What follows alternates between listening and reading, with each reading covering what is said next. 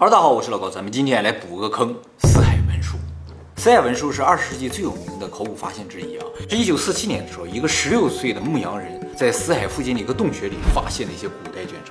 当时发现的时候，这些卷轴是存放在瓦罐之中，主要材质是羊皮纸，看上去年代非常久远。卷轴上写满了希伯来文，发现这个卷轴的少年是阿拉伯人，但不识字，所以上面写什么他是不知道的。后来经过鉴定啊，这些卷轴都是两千多年前的东西，是目前已知世界上最古老的旧约圣经的抄本。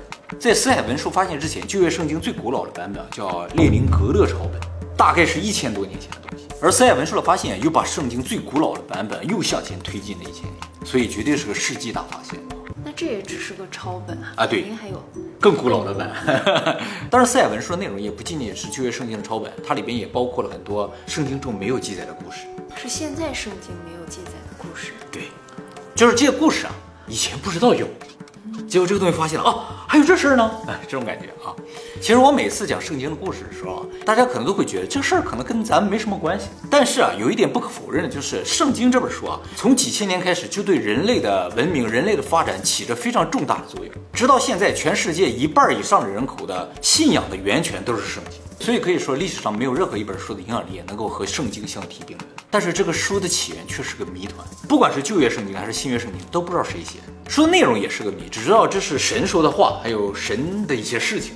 不是摩西写的吗？对，说到摩西啊，就目前已经知道了，这个圣经有很多的作者，这些作者呢是不同年代的人，前后跨度能有一千年。作者呢又来自于不同的地方，他们还有不同的宗教背景，所以为什么最终能写出一个版本的圣经？的宗教背景对，就是可能是犹太教的不同分支，他们立场是不一样的，但写的内容是一样的。为什么他们会最终写成一个版本？不太知道。那有两个人差不多是同时写的吗？有啊，也有啊。怎么知道这个作者很多？不是因为字迹不一样，字迹全都是一样，因为全都是抄本嘛。抄的话就一个人抄下来，所以字迹是一样的。怎么知道作者不一样呢？是因为里面用词汇不太一样，管神的称呼稍微有点不一样。在某一段就全管神叫这个名字，在另一段就全管神叫另一个名字。可是，在印度教里面，就是同样一个神，不同时期不是也叫不一样的名字啊？对，也是。还有呢，就是有些矛盾的地方，比如说啊，《摩西五经》原先认为就是摩西写的，但是在这里边却有摩西死后的一些情节。圣经的内容是不是史实？谁写的？内容是否被篡改过？这些谜团呢，要想解开的话，都需要找到更古老版本的圣经。找第一个版本的圣经，有可能就让我们能够了解神是怎么出现。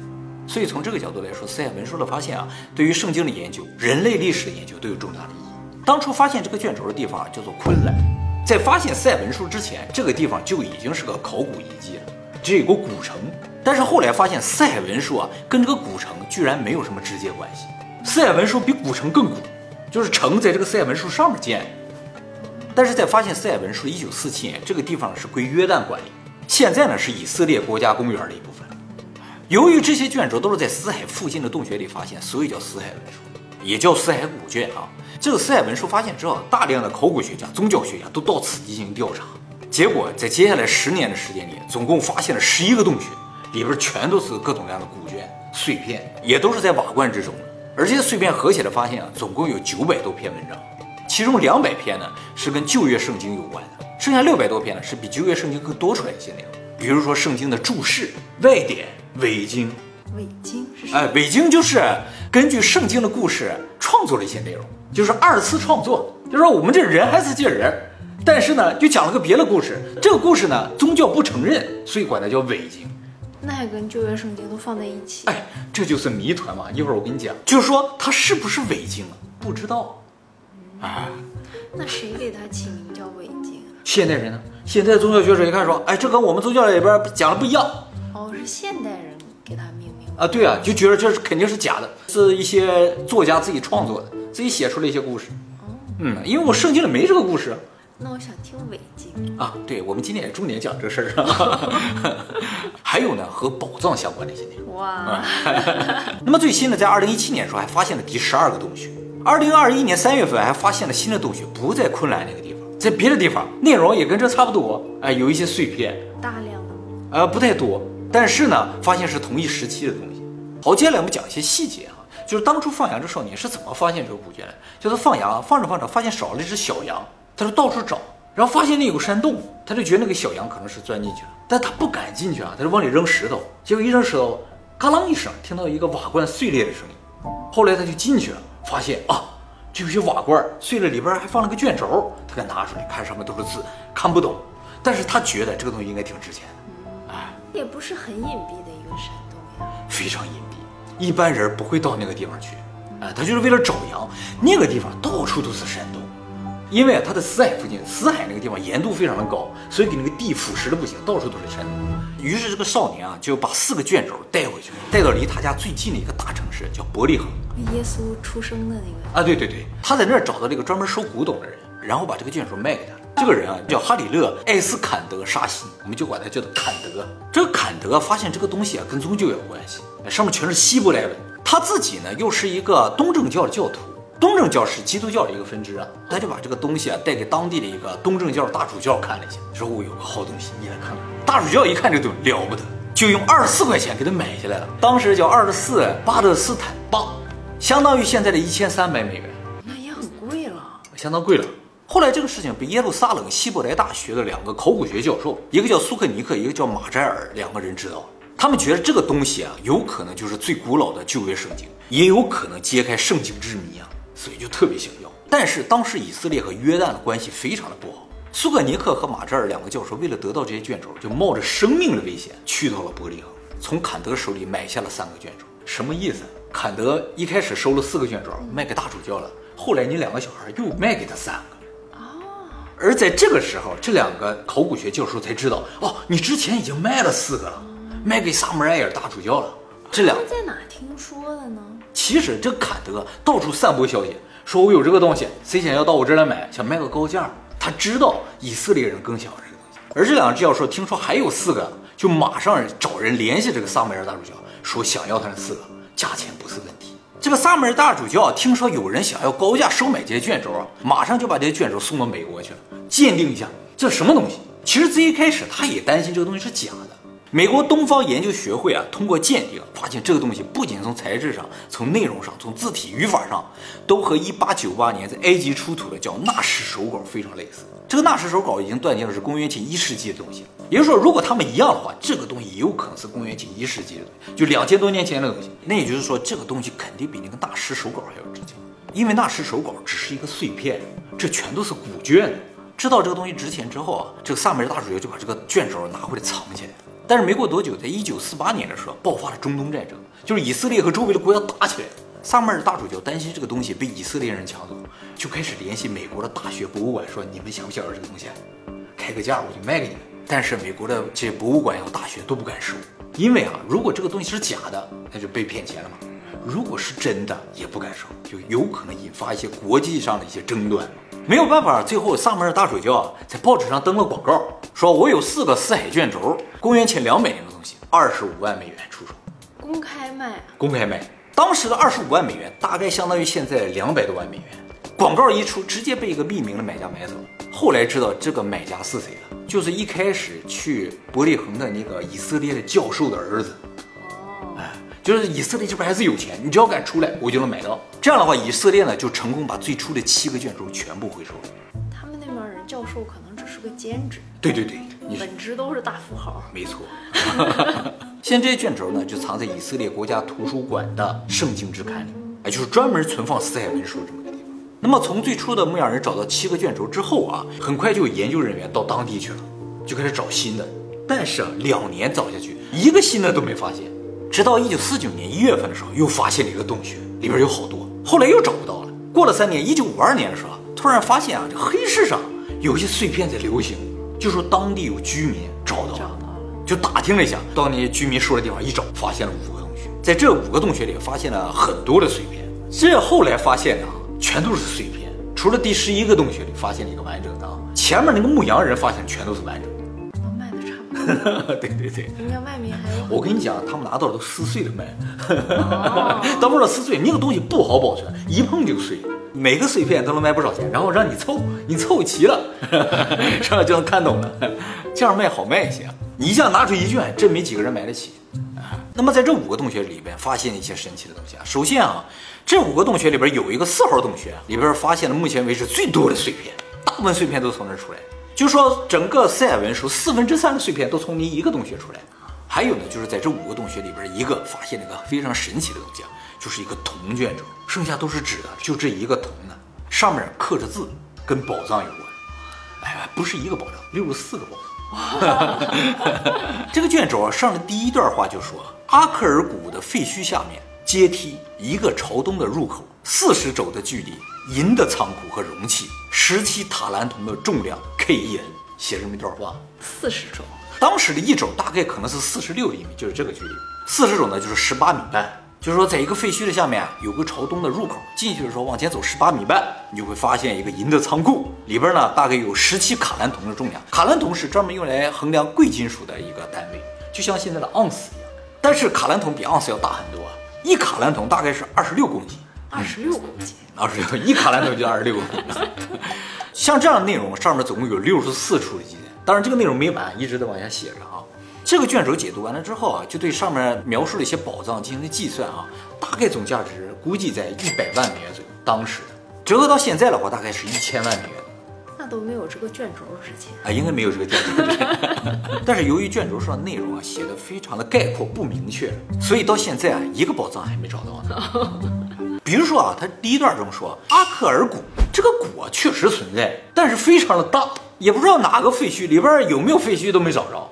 哎，说废墟下面有这么一个宝藏。还有一点呢，就是铜卷轴上使用的这个希伯来语啊，是一种非常独特的希伯来语。就什么意思啊？就相当于上面写满了汉字，你就是看不懂，是这样一种感觉，你知道吗？就是单个出来都认识，都认识，连在一起说什么看不太懂。还有呢，他最后一句话说啊，K E N，说了三个字母，这个字母肯定不是希伯来语的字母，说是有可能是古希腊语的字母啊。为什么里边会突然出现个古希腊语呢？K E N 什么意思呢？感觉上有可能是个什么东西的名字或者人名。但是你话说到一半，突然出了个人名，不很奇怪吗？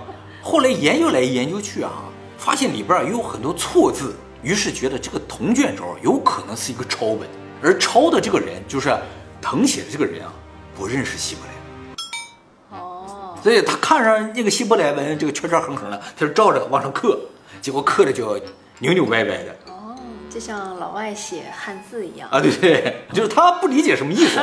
还有就是刻啊，明显就要比写更难嘛。你要照着画的话还容易一点，往上刻就更困难。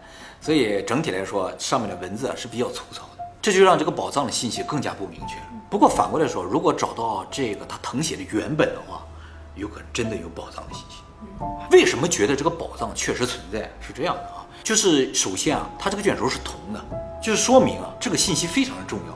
他不希望这个信息丢失，没有人怀疑这个宝藏是假的呀？啊，是吗？你都已经相信了是吧？你要去了是吧？没想到这个铜啊和纸差不多的保质期，铜也会腐蚀，也会碎裂，也会丢失，跟纸一样。泥板就好了是吧？哎，泥板真的是很厉害，因为它跟土啊跟沙是一个材质的。从这个角度说，苏美尔人真的是更了解一些如何更长久的保存信息。再一个，就是因为铜卷轴写了一些内容啊，透露了这个宝藏的来源。说是当时以色列复国的时候，就是被别人灭掉的时候，这犹太人带出来，其中呢，大部分都是国家的税收，还有一些圣物藏在这些地方，就感觉特别合理。别人打过来了，你不可能被别人拿走嘛，于是大家都拿一些跑掉了，哎，都藏在某些地方。那死海文书不是两千多年前？对呀。那那个以色列复国不是更早吗？对，以色列复国大概三千多年前啊，所以它是个藤本。当时人们跑出来的时候，就记下来这东西藏在哪儿了，最后汇总一下，让它刻在这个铜板上。结果这个家伙不认识字儿，刻的上个不清不楚，找不着啊。是不是故意找一个不认字儿的人刻？哦，也有可能是吧？他不知道这个东西在哪儿是吧？你看到问题关键了。那更证明这个宝藏是真的，是真的，可是不是很值钱呀。但是肯定是真银真金，金银没有那么值钱，还有一些别的东西吗？你要说这是四海文书上记载的原先以色列国的金，那就值钱了。好，那么就像这样的卷轴啊，后来陆陆续续又发现了不少啊，然后也洞穴也发现了不少，最后到一九五六年为止，也就是说发现第一个卷轴，大概过了十年，总共发现了十一个洞穴。二零一七年发现第十二个，中间隔了那么多年。这个赛文书最大的价值啊，不仅仅在于它是圣经最早的一个版本，而且呢，它在这个年代啊，正好是耶稣诞生那个年代，所以它里边如果关于耶稣有一定的记载的话，就能够证明哎基督教是怎么诞生的，也能知道犹太教是怎么个发展。所以对这个世界上最大的几个宗教可能都有影响。所以受到全世界宗教人士的关注啊，也有很多人非常担心上面记载的一些对宗教不利的东西，就好像所有人泥板上说啊人是做苦力的之类的是吧？这怎么能行创？造我们是为了对，劳役我们一。旦颠覆了这个宗教的根基的话，那就完了啊！很多人担心有这样的内容，究竟有没有呢？所以对于死海文书来说，最重要的一个工作就是解读。但是人们等了很久很久，死海文书相关的信息都一直没有爆出来啊，等了四十年都没有爆出来。于是人们就更加确信了这个死海文书里可能有什么对宗教不利的东西。这个东西收走了之后啊，一开始都由天主教保存的，说我们研究，然后告诉你们。但是就是不告诉，四十年没有告诉。天主教这边的说法就是，我们一直没有完成解读，所以没有告诉大家里边写了什么。为什么花了这么久都解读不出来呢？第一个就是工作量太大，它这些卷轴啊都是碎片，有太多的缺失、老化、看不清的。什么感觉？就是不是这篇文章我搜过来都是这样的片儿，我想知道这篇文章说什么，你怎么解读？解读不了。第二呢，就是这个文献对于世界上几个最大的宗教可能有重大影响，所以呢，从一开始解读啊就是秘密进行，只有世界上少数的最权威的人士可以参与解读。解读工作的时间、地点都是非常限定的，谁能够参加，必须包括这个世界上相关的一些最重要的一些还有必须有无宗教人士都在来共同参与解读。而进入这个解读工作之后，发现啊，天主教相关的人士分到的这个碎片就多一些，其他宗教人分到的碎片就很少，就不公平。于是大家就打起来了，就操作起来了，这也造成解读工作迟迟无法进行。给其他宗教分的都是没字儿的 都。是没字儿，是吧？你让我看什么，是吧？所以宗教立场之间的对立也造成他解读不下去。再一个就是发现卷轴这个最主要的昆兰地区啊，就是以色列和约旦不停打仗的地方，纷争的地方，很多解读工作还有探索的工作都因为战争而终止。现在呢？现在啊直到一九六七年之后，解读工作才渐渐的得以进行。但是就像刚才说的嘛，量太大了，太碎片化了，人手又太少，就那几个最权威的老头儿，天天眼睛可能都花了，在那看啊，去理解里边的意思就很慢。公布出。哎，其实最好就是开源嘛，让大家都看到，解读就快了。事实上，在一九九一年的时候，美国呢第一次公开了一部分他保有的碎片。他刚一公开的时候，以色列是强烈反对的，说你怎么能公开呢？内容还不知道呢。啊，但是后来美国也没管他，就公开了。从那之后，解读速度就快了，就很多专家都参与进来了啊。最后在二零零九年，四海文书的四十卷内容就全部公开了，有没有其他卷不知道，但是现在说就全部了，就是四十卷。也就是说，四海文书从发现到全部内容公开啊，用了六十多年的时间啊。好，下一个问题，四海文书的作者是谁？四海文书这些卷轴啊，有各个年代，大概是公元前三世纪到公元后一世纪的东西。作者究竟是谁呢？一直不确定啊。现在主流认为是当时犹太教的一个分支爱塞尼派的人写的。他们当时呢就住在昆兰那个地方附近的沙漠里。这个教派和普通的犹太教派非常不一样，他们推行叫禁欲苦行主义，哎，就不能有欲望，所以都生活在沙漠里，深居简出，过着安贫乐道的生活。据说这个分支的人啊，由于信仰的信念特别的强，所以大部分啊都有超能力。哇啊，不过这个支派啊，在历史上突然消失。后来啊，在这个四海文书中发现了一些线索啊，就是这个四海文书中有一些内容明显反对当时的主流的犹太教派。你想，它是个犹太教派的东西，但是内容啊却反犹太教派、反主流的教派，说明啊，它确实不是那一派。这和爱塞尼派的这个推测一致啊，因为爱塞尼派的思想就和当时主流的犹太教派的思想不太一样。但是一个诡异的事情就是，这个教派消失的时间点啊，正好和耶稣出现的时间点吻合。就耶稣出现了之后，这个教派就没人提了。新约圣经中提到了犹太教的其他教派，就没有提到这个教派。于是人们在这个问题上产生了一个大胆的猜测，就是耶稣有可能就来自于这个教派。为什么呢？因为啊，耶稣本身的言行啊，就特别符合这个教派。耶稣就深居简出，特别禁欲苦行主义，而且耶稣也有超能力，他可以给别人治病啊。哦，对，就是因为他有些奇迹，人们才相信他是神呐、他是神的儿子吧，是吧？而且耶稣也反对当时的犹太教，才建了基督教嘛。所以它这些表象都特别符合埃塞尼派的这些表象。再一个就是新约圣经中没有出现埃塞尼派，就说明埃塞尼派有可能不是消失，而是它就变成了后来的基督教，就是耶稣为代表，把这个埃塞尼派发扬光大了。它不是消失了，而是变了另一个名字。当然这只是个猜测了啊，根据耶稣表现出来的形态，还有一些时间点进行推测，没有确实证据了啊。说他那么像苦行僧一样的，在沙漠里面他们没有财富，他们只有藏宝图，就记住这些宝藏在什么地方，到时候该复国了就可以用这些宝藏。他们不爱财，才能把这些地图交在他们的手上，对不对？你交在一个爱财人手上，他就自己给搜刮了，拿走了怎么办？后来在二零二一年，荷兰的格罗宁根大学啊，用 AI 对最初发现了一个最完整的死海古卷的内容进行了分析，发现啊，这一卷的死海文书呢是由两个人写的。从表面上看，以为从头到尾是一个人写的，字迹完全。但是 AI 说，这个古卷啊，总共五十四篇，正好从中间的第二十七篇开始啊，就换成另一个人了。字迹虽然相同，但是运笔的速度、肌肉的使用和力量传导不同，所以判定啊，这是两个人写。就说这两字迹都一样，字迹一样，但写的速度不一样，拐弯的地方用力的方式不一样，就说这个人拿笔的姿势不一样，那怎么保证他字迹一样啊？太厉害了，就说明当时应该是有专门的学校培训这些人，就抄写的人大家都写的一样。其实啊，第一卷二十七篇和第二十八篇之间确实发现了缝缝，就是这两篇是缝起来的。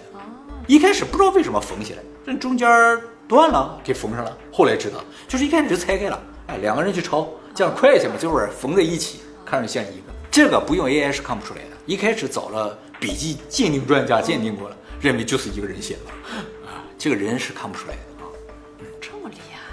因为他们就是想要故意写成一样，所以就是故意让你看不出来，这就印证了他是抄本，不是一个人一开始这么写下来的。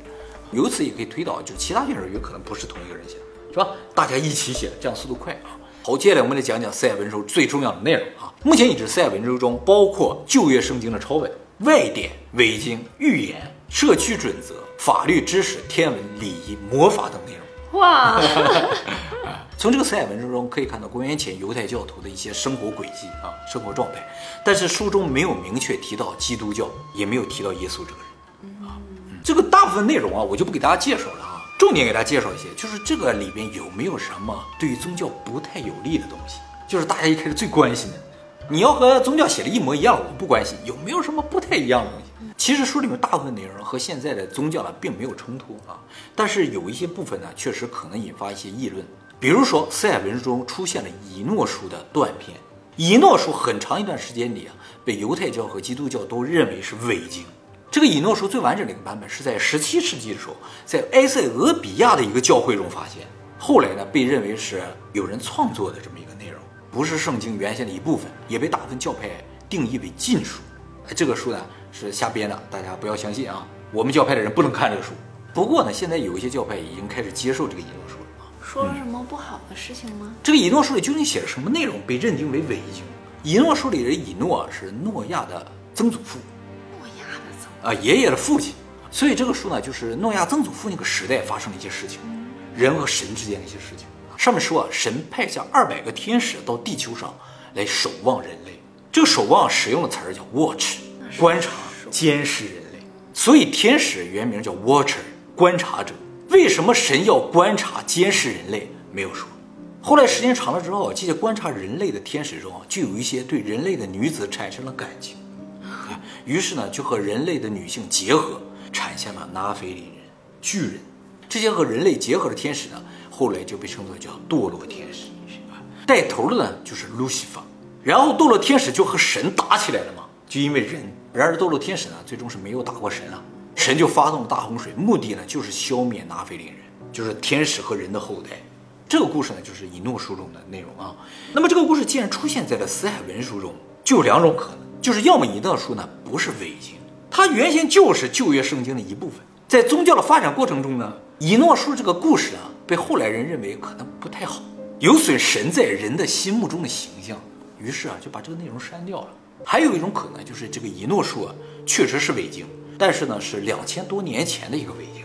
这两种情况不管哪种，其实也没有很严重的问题了。毕竟在更古老的版本圣经出现之前，我们也不好确定这个内容呢究竟是不是真实的。而且后来人就发现埃塞俄比亚的一个教会里出现这么一本书，认定它是伪经，也没有什么错。问题在什么地方？就是这个以诺书的故事，如果真的是圣经的一部分，会有另一个问题，就是这个故事结构啊和苏美神话太像了。也就是说，天使其实就是恩基那一侧的，而神是恩利尔那一侧的，跟我们之前讲那个大洪水发生的理由是一致的。也就是说，恩基其实是想救人的，而恩利尔那一侧是要灭掉人的，实质神那一侧是要灭掉人的。堕落天使反倒救人一命啊！这个结构如果是一样的，就会产生一个问题：苏美那个泥板可要比旧约圣经早很多。